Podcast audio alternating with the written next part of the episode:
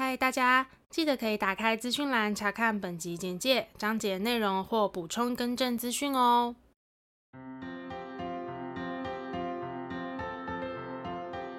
欢迎收听 AMpm 交换日记，我们来聊天，好哦。Hello，我是 A，我是 Milly，那我们要聊什么呢？我们今天就来聊一个我觉得跟我们两个都蛮切身相关的一个议题，就是因为我曾经有去国外交换学生的经验，嗯、然后你有去国外念语言学校的经验嘛？没错。那你有没有跟我有没有，就是在这个过程中，其实有感受到一些大家对于语言学校或者是交换学生的一些刻板印象？绝对是有的，因为我觉得它毕竟不是一个。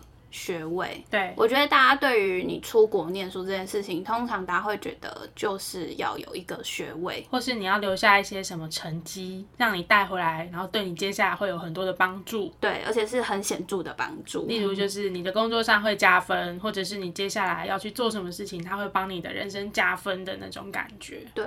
所以其实我觉得，呃，无论是身边的人，或者是你在这个社会上，其实你你会很常听到关于交换学生跟语言学校的一些刻板印象。没错，嗯，其实我回想起，就是有一次我在，那是一个兼职工作。然后要谈离职的时候，嗯、那时候主管就找我聊，就是我接下来的规划是什么。因为我那个时候就是要准备研究所的论文，嗯，跟出国那些相关的那些工作啊、作业等等，所以我就选择把这个兼职的工作暂停，嗯，然后我就去跟我的主管提离职嘛。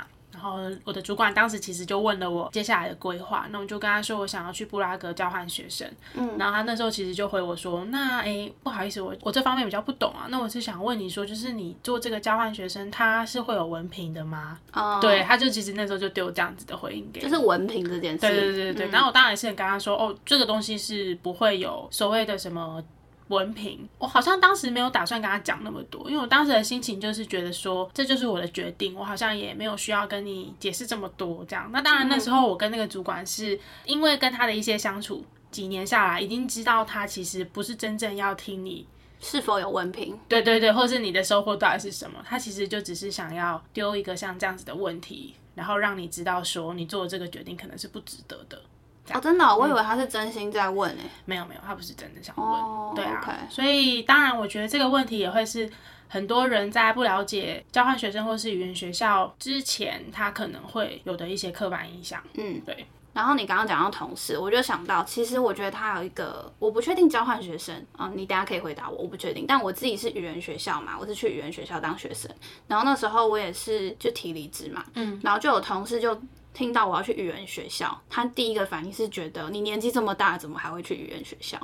就是大家会觉得语言学校就是可能大学生，就是年轻的，或者是高中毕业的那个暑假，就是很年轻的时候会做的事情。嗯，对。但交换学生可能不太一样，因为交换学生可能是在你大学期间才会有这个资源吧。我觉得交换学生的状况又不太一样，因为交换学生他必须是。要使用学校的资源出去，可能是这个学校签订的姐妹校，或者什么什么的，所以你必须要是这个学校的日间部的学生。嗯，那换而言之，就是你没有工作在职，所以在职生是没有这样子的资源。嗯，对我我我目前听到的啦，大部分是你要是日间部的学生才可以。嗯，那也就是说，以正常或者是大家普遍认为你是日间部学生身份，通常你要是工作前的这个时间。所以像我其实也有点特例，就是我等于是辞掉了这个工作，嗯，然后回去当日间部的全职学生。哦，对对，反正总而言之，我觉得大家对于语言学校好像会有一个刻板印象，就是应该是年纪小的弟弟妹妹去的。对，然后像我当时那个年纪，呃，以我现在回想，我也觉得当时的我很年轻啦，因为我现在更老了嘛。对啊，然后但是以当时那个年纪，他都已经觉得，嗯。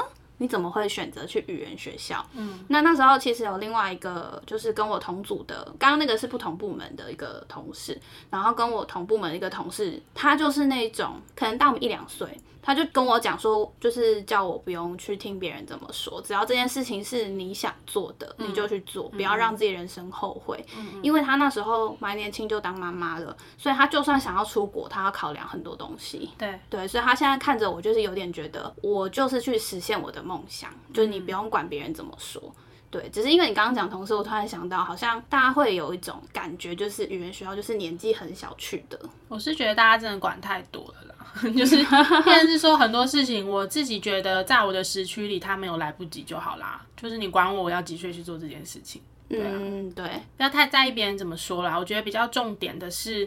你已经思考好，在现在这个时间点，你去做这件事情，你对他的想法是什么，嗯、或者是你对他的规划是什么，是比较重要的。对，然后其实我觉得这个就会有点带到下一个，我们觉得还蛮大众的一个刻板印象，嗯、就是至少我目前接收到的，就是你不管是去做交换学生也好，或是语言学校。你们就是去玩的，其实我这边想回应一下，我觉得我就是去玩的啊。哎、嗯欸，我们好像什么记者跟 没有啊，因为因为我是交换学生，呃，我是交换学生嘛。那我我觉得去玩也是一种很大的收获啊，因为对我而言，其实玩是要看你怎么玩，但是不论你怎么玩，你都是去认识一个新的世界。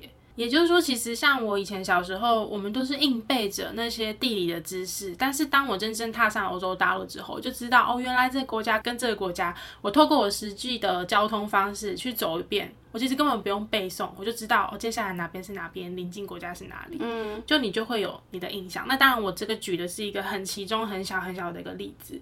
其实很多时候是你透过认识这个世界，你去这边玩了。你才会知道，原来这个地方它的生活方式是这样，嗯、这里的人习惯的用语，或是他们习惯跟人相处的方式是这样。比如说小费文化，嗯，比如说星期一到星期日大家的作息普遍特殊的行为是什么，嗯，很多很多的人文风情，其实是在你玩的时候，你才会有隐性的那些累积，嗯。所以大家说交换学生去玩，对啊，我就是去玩的啊。我真的要念书，我就在台湾念就好了，我干嘛要去交换学生？而且我觉得，趁你还是学生身份的时候，就是我觉得是利用学校给你的资源，对啊，用一个最最划算、蛮划算的。应该是说你，你你你等于说你用学校的资源去做这件事情，嗯，绝对会比你现在还要，比如说辞掉工作，或者是。嗯，你还要另外额外安排一个可能代办的中心，帮你去规划这一系列的国外体验的时间，还来得更划算，会比去念语言学校划算。对啊，因为语言学校你还要缴学费。没错，而且交换学生就是双方学校都谈好了，然后你去那边搞定基本的日常所需，你可以非常放松的，或是非常享受的，在你那个时候，在你那个当下。专心的去体验你周遭的一切，嗯，其实那个我觉得是非常好的。所以就算是被说去玩，我觉得对啊，就是去玩啊。但是在玩的当中，你有什么样的感受跟学习，那个才是这趟旅行我觉得真正带给你最大的收获。嗯，然后在在当中，因为你们都是来自不同的地方嘛，所以当这群人聚集在一起的时候，一定会产生所谓的文化冲击。每个人的生活习惯跟应对的方式，或是表达的风格都不同。那这个时候，当你们这群学生聚在在一起的时候，你们怎么样一起讨论一个报告，一起讨论一个议题？其实我觉得那都是很大的学习，就是在学习你怎么跟不同的人相处，还有你身处异地的时候，自己解决很多你生活上或者是你需要被解决那些问题的能力。嗯，对啊，这些我觉得都是在交换学生过程中。带给我很大的收获，即使我后来获得的只是可能几个科目的成绩，嗯，他可能也没有办法作为我的文凭什么，但我觉得无所谓啊，因为我已经获得比那个远远更多的收获。嗯，那个收获真的是因人而异啦，就是看你自己怎么看待你得到的东西。没错，只是说这个社会跟。对，就是这个社会，我觉得他还是会用很多很知识化的标准去评断你这个决定值不值得。对，但是其实值不值得，就是真的是看你自己。嗯，对。那我觉得语言学校它到底是不是去玩的？嗯，我觉得真的是看你个人的心态。你要真的是去玩的，其实也可以，因为说实在，你人就在当地。那假设比如说我是去爱尔兰好了，那你就是在欧洲，所以其实你要去临近很多国家都很方便。嗯。对，那你说你要认真去学英文，学到东西吗？绝对学得到，而且你会跟当地的老师学到很多当地的文化。嗯嗯，对，然后就像你讲的，你会跟来自不同国家的同学有很多的交流。它并不一定是呃所谓英文能进步多少，我是说跟同学交流的过程。可是你会发现，比如说很多人以为台湾是泰国这样。嗯 超多的，而且他们会直接跟我讲，就是可能在认识我之前，他们都以为台湾就是泰国，嗯，所以就是你会发现哦，原来就是可能别的国家是怎么看我们的，然后我们原本以为那些国家人可能是怎么样，但可能实际相处又不是什么之类的。对，我觉得这都是一个很有趣的地方。没错，对，但当然中间你可能会有一些冲击，嗯，或者是觉得啊啊怎么会这样？但我觉得反正都是一个过程，嗯嗯嗯，对。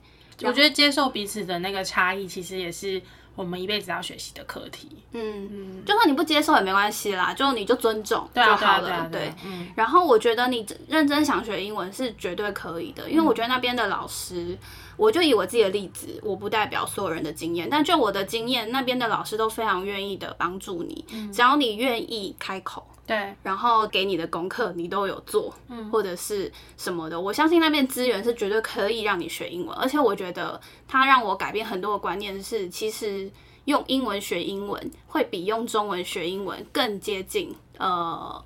真正的英文，对，就其实我很多学英文的观念，在我念语言学校那段期间，就是有很多的改变，嗯，对，然后还有很多是可能我以前在年纪很小的时候，或者是还是学生时期学英文的方式，跟我在那边学到其实是不太一样的。你讲这个我非常有感的，因为我觉得这一套就是你的，等于是你的学习方式，它其实是。不限于你今天到底是交换学生还是语言学校，其实它适用在每一件你要学习的事情上面。嗯，就是比如说今天我们要上一堂法语课，好了，我举例来说。嗯那今天每一个同学来到这个法语课课堂，其实大家会表现出来的积极度都不同。有些人可能选择坐第一排，有些人可能选择坐最后一排。可是每个人其实，在当中自己给自己的学习的模式跟预计安排的那个时程都不同。嗯，比如说今天老师抛出一个问题，你很积极的跟老师互动，那相对的你当然就获得了更多被纠正或者是去练习的机会。对。或者它其实是比较牵涉到你个人去怎么去看待学习这件事，对啊，对啊，对对对，嗯、所以变成是每个人的收获都因为每个人看待学习这件事的方式跟价值观的不同，你会有不同的收获。嗯，因为像我就是在那边，我不知道你会这样，可是我在国外会变另外一个人格，会变得很积极，对不对？我好积极哦！嗯、我在我从小到大从来都不是一个非常主动的学生。每次老师问大家有什么问题，我绝对不会是举手那一个，然后我也不会是那种主动发表意见的人。嗯、可是，在那边呢，我觉得有一方面是因为我觉得我缴了这么多学费，不要浪费，不可以浪费每一分钱。懂这个就是我觉得，当你工作过后去再当回学生，我觉得是很有感的，会特别珍惜学习的机会。所以我就会觉得说。呃，我要好好的利用这边的资源，无论是老师，无论是呃当地的资源，其实也是，就是其实你学习的场所绝对不会是只有学校，对，你在国外的超市、景点其实都是，嗯、就是其其实看你怎么利用这些你身边的各种资源。对，呃，我刚刚讲说，一方面是因为我觉得我缴了学费来，不要浪费，对，然后另外一方面是我觉得好像好像会抛掉很多包袱。就是你会有一种反正我这辈子就来这一次的这种感觉，或者是反正我在这边没有半个人认识我，就是我以前是什么样子的人，没有人会知道。嗯，反正我连我自己都不太敢相信我在国外是这样子的人。但我觉得讲语言也是也有关系，因为人家都说其实你讲不同语言的时候你会有不同人格。我自己觉得蛮明显的啊，嗯，就是我自己讲英文跟讲中文的时候，我是讲说全英文哦，不是那种一两句英文，嗯，对，就是会有不太一样的人格，嗯嗯。去玩这件事情，你确实是可以去玩。老实讲是这样，但是如果你真的想学东西的话，就是看你自己的态度。嗯，因为我自己班上的同学是，呃，有些很明显就是来去玩的啊，但有的也很认真。对啊，而且我跟你讲，大部分很认真的，通常都是啊，呃，因为我们大部分都会聊一下各自的背景，背景，嗯，所以呃，我看到比较认真的，通常都是社会人士。然后你说，嗯、呃，可能就是上课他也会出现，然后甚至有些人可能也不太出现那种，通常都是一些父母叫他来的，嗯，就可能不是出自于自己的意愿这样子，嗯，然后或者是他可能是真的想来，但他是想来玩的，呃，但有一个管道跟身份让他可以做这件事情，没错没错。然后其实我觉得很特别的是，我有印象是有一个韩国的同学，就是他其实是办休学是可以再回去嘛。休学，对啊，对他好像是在韩国，他还是大学生，可是他就是办休学来这边念语言学校，嗯，然后再回去，应该是办休学，我没有记错的话。然后我在跟他聊这件事情，发现其实很多韩国大学生都会做这件事情，嗯，就是他们会在大学呃这四年，他们也是四年吧，反正就大学生期间的，他们可能会选其中的一年到半年去国外，就是念可能像语言学校或这种东西，嗯，然后再回去继续念大学。反正总而言之，我觉得各式各样的人都有。可能是因为没有毕业门槛的压力，所以我觉得大家会普遍上认为说啊，反正你去那边，就算你没有毕业也没差，你就是去玩的，就有一种拿钱换经历的感觉。对，嗯，但确实是啦，确实是啦。但是我觉得能吸收多少，学习多少，都在看个人。对啊，而且学习到的东西，那个东西是什么？有可能是经验，有可能是回忆，嗯、有可能是实际上英文能力的提升，或是可能比如说你是捷克语的提升，嗯，这些都是看你怎么看呐、对啊。但总而言之，至少我们两个对于这段经历都不会是后悔的。没错。好，然后再来下一个是，他们会觉得我们出国啊，其实好像不论是留学或是游学或是交交换，我不确定，但就是他们都会觉得说，你们台湾人其实到那边也是找台湾人去组小圈圈，你们英文根本不会进步。我很常听到这个，我觉得这个现象很正常啊，很正常。因为我觉得是分阶段啦，嗯、就是一开始到了一个陌生的环境，你当然会先跟你熟悉的人在一起，建立一定的关系之后，大家开始会有不同的路。有些人可能就是旅游派的，有些人可能就是到处跑趴派的，嗯、有些人可能就是嗯、呃、很热衷参加学校一些活动的那一派的。我觉得都很好，嗯、但是一开始到了一个陌生的环境。找熟悉的文化相同背景的人在一起，我觉得很正常啊，而且也有个照料，有什么不好？所以我不懂那群人是在 批评什么。但当然，就算他一整个交换的时期，或是他一整个嗯、呃、学习的这个期间，他如果都想要跟台人在一起，我也不觉得有什么不对啊。重点其实是在于他个人在这趟旅程中学到了什么，获得什么吧。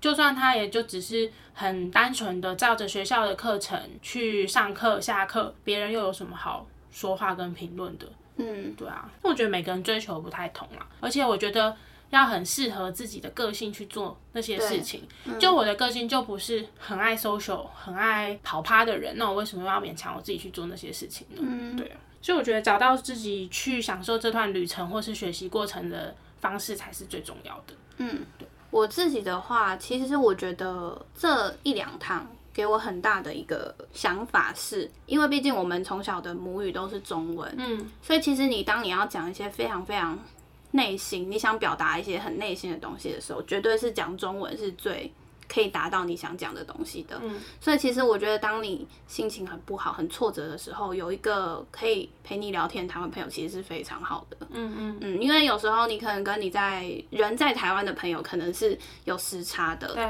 所以有时候你很及时的需要有一个人可以听你讲事情的时候，其实我觉得有台湾朋友是非常好的一件事。嗯，然后再来就是，即便就像你讲，即便都是台湾朋友，其实他以前我可能也会有一点点负面的看待这件事情，但那件事情是我对我自己的期许，嗯，不是说我看别人怎么样。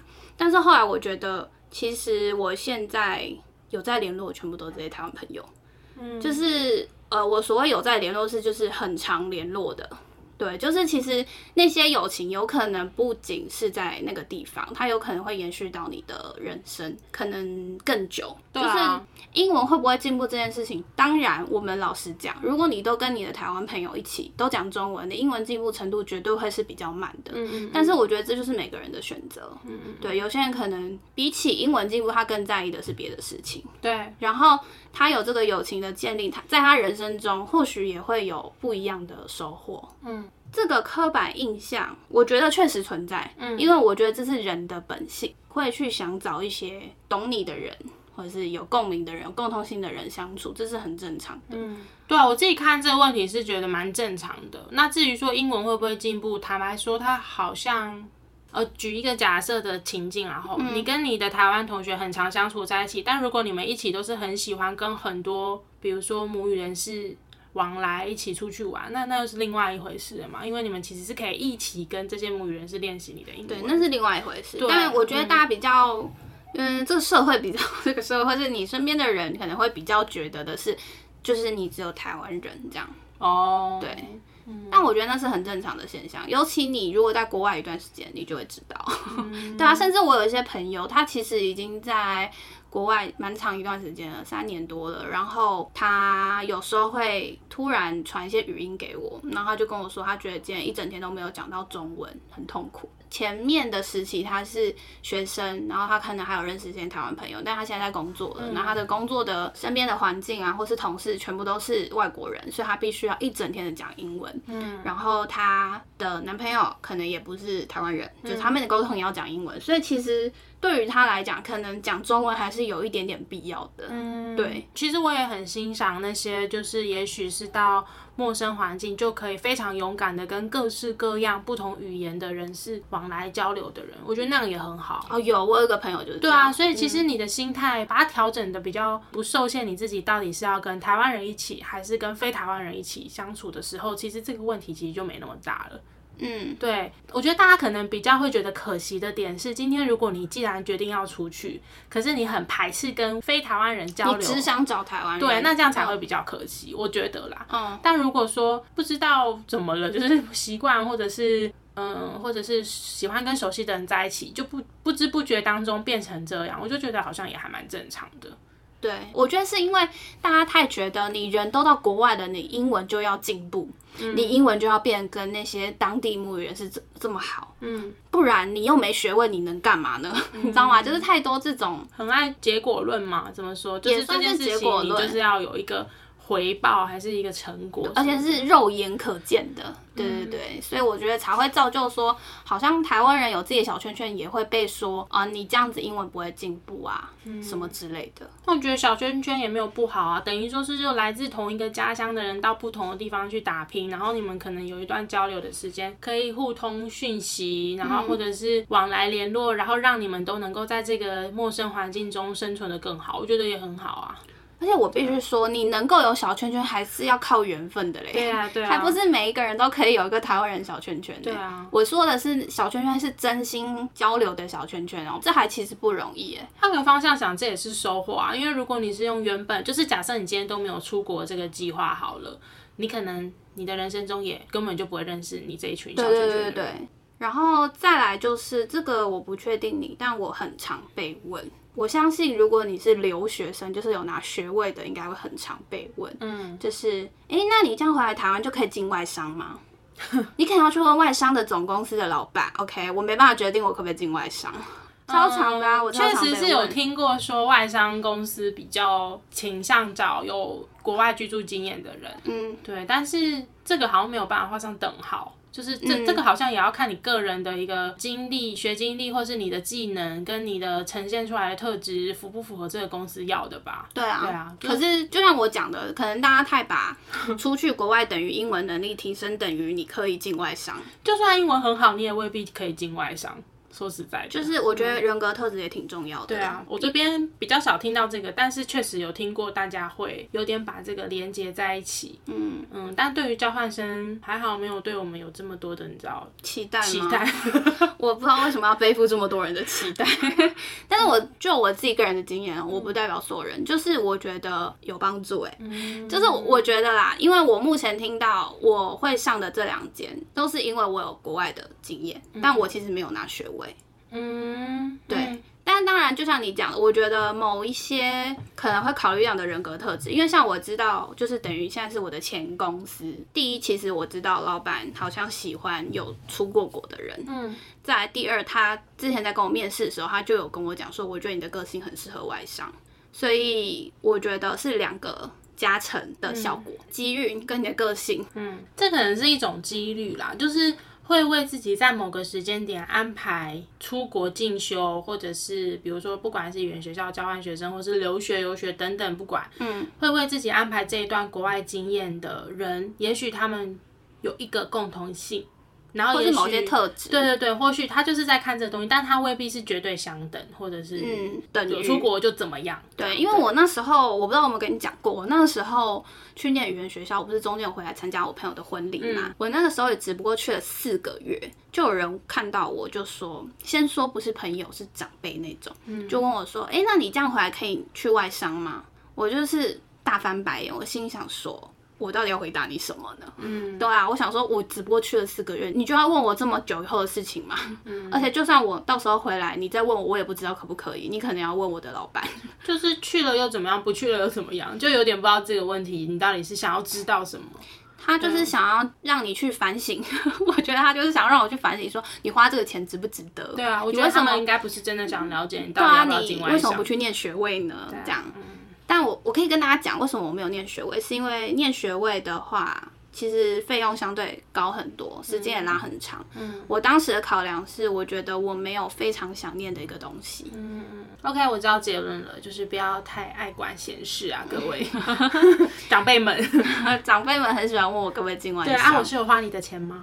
对啊，我花我的钱跟我家人的钱。还说，我觉得如果真的要给个交代，也是给自，就是给你的家人，而不是。对对对，就是出钱的人。对啊，我父母都没有说什么，关你屁事。对，我觉得是啊。好，再来这个其实有点像是我们前面有提到的一个综合，他们会觉得那个结业证书是没什么用的。就没有任何学位嘛？我们是给成绩单，就是你交换的时候在姐妹校修的课，然后会有我都是 A 加。嗯哼，我觉得就是怎么说呢？嗯，但我先回答好不好？好，我先跟大家讲，这刻板印象是对的。因为那结业生是真的没有用，就是我一直说在求职的履历表上面，它其实是真的没什么用的啦。嗯嗯嗯、对，但是其实无所谓，对我来讲，那个结业证书就只是一个证明，OK，我最后毕业的英文的 level 在哪里的一个班级的证明而已。嗯、就是我也不期望，我本来就不期望它在我的履历表上面会有任何的加分作用，嗯、因为通常他们也不会去看你的那个结业证书，他们都是问你经历。对啊，嗯嗯，所以其实那个我觉得应该是说你在这一段期间，你人在。这个国家，然后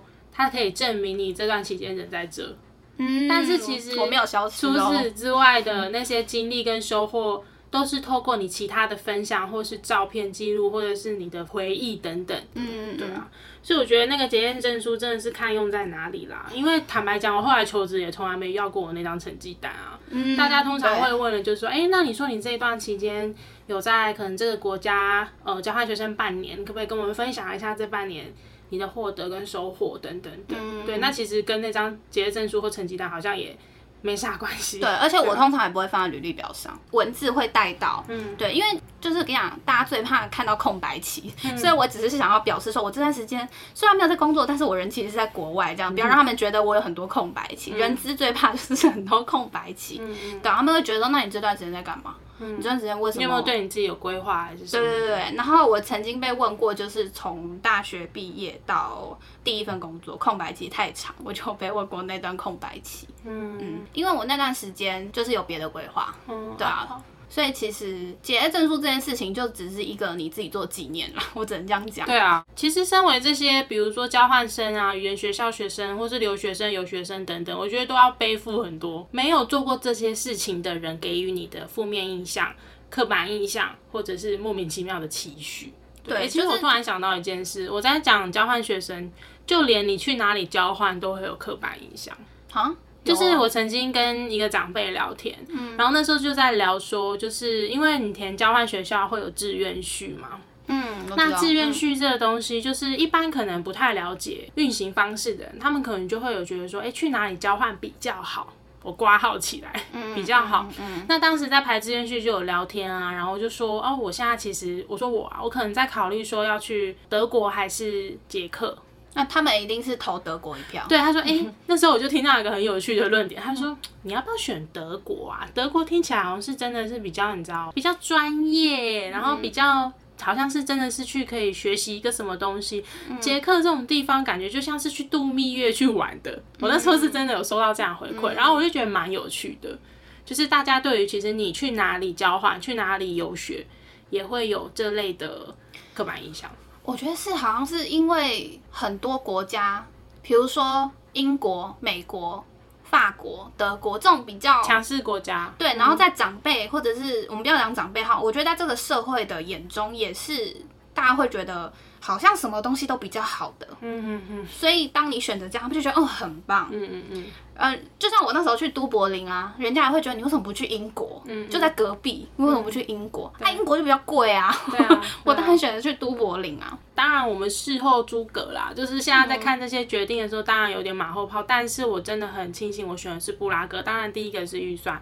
第二个就是，其实布拉格本身就有很多呃亚洲人，很多越南人在在布拉格生活，我、哦、是第二代是什么，直接就是在那边生、哦、出生成长。对对对，你之前说还有很多的那个越南餐厅，所以其实光是这一点，我们可以很快的消除一大半被歧视的可能。嗯，对。对啊，那我觉得我在那边生活的很自在啊。那一旦你生活很自在，你不会遭受很多不公平的对待的时候。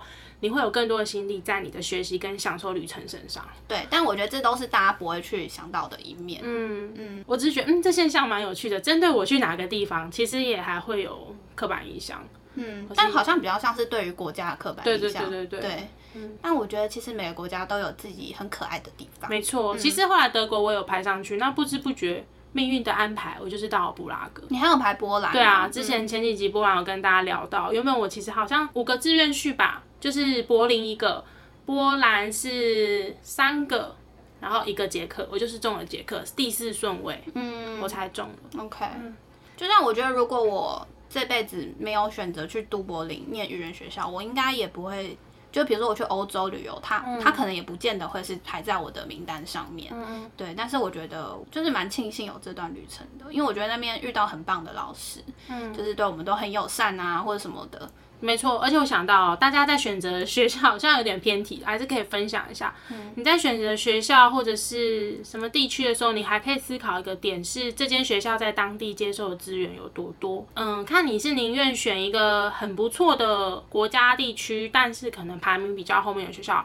还是是要选一个可能相对印象中可能没有那么强势的国家，但是它可能是首屈一指的大学，因为它资源分配是不同的。比如说像捷克，我那个学校，我印象中好像是捷克第二大还是第三大，忘记了。那其实那个学校它的设备资源就会相对的很完善。嗯，那你在那边你可以其实就是有更多的学习资源可以利用。那包括那学校也是那个 ISC 这个国际学生组织当中数一数二非常用心在经营国际学生这一块的学校。哦，那这时候你在当中，你就不用担心，你一开始到那里会花很多衔接的时间，嗯，那你就有大把的心力可以放在你自己想要怎么规划你这一趟旅程，嗯嗯，就是都各有利弊啦。其实就像我们在社会。大公司、小公司，对啊，对啊，那些其实都是看你怎么选择，跟你想要学习什么。嗯嗯。总而言之呢，其实今天就是来跟大家分享一些 A 的交换学生的经历，跟我念语言学校这段经历，我们可能有听过的，或者是这个社会上给予这两个身份的一个刻板印象。没错。对，如果你也跟我们是一样的身份，我相信你已经听过不少，搞不好有一些我们漏掉的。嗯。但这是我觉得蛮常听到的一些啦。那我们我觉得我们遭受的这些算温和啦，没有说太过激烈的一些嗯批评什么，我只有觉得某些比较机车而已。反正就是你知道自己的经历跟回忆，你自己懂就好了。对啊，对，只是我我有一点点希望，就是当大家在谈论到这两个身份的时候呢，除了关心他们有没有学位，其实你也可以问问看他，哎、欸，你这段时间，比如说你在那边生活有什么有趣的事啊什么的。嗯、但是可能大家都是关心你学位跟你未来可不可以进外商，对你的人生有什么帮助的 那种。对对对对对，就是我觉得大家可以了解。就是可能很多事情不只是你看到的成绩单，你看到的那么很显著的一个学位证书或什么的。就是当你用另外一种心态在跟这一群人交流的时候，其实某方面来讲，即使你没有去交换学生，即使你没有去读语语言学校，你也可以从他们身上分享的事情获得。没错，嗯，而且不管什么年纪，只要你愿意，都来得及。对，没错。所以大家，如果你现在有想要从事这类的规划，然后你。评估了一下，你目前确实是可以去做这件事情的，就千万不要因为身旁的人一些嗯叽叽喳喳。喳喳，对，喳喳叽叽，就是有点就是阻碍你自己想要去做这件事情的决心，嗯、就是加油，嗯。好，那我们今天这集的内容就差不多到这边。如果说对于我们的频道内容有兴趣的话，欢迎到各大 podcast 平台搜寻 A M P N 交换日记。那我们的 YouTube 也会同步上传音档哦。没错，那如果大家有什么想跟我们说的话呢，都欢迎留言告诉我们，或是来 IG 找我们互动哟。那我们就下次见喽，拜拜。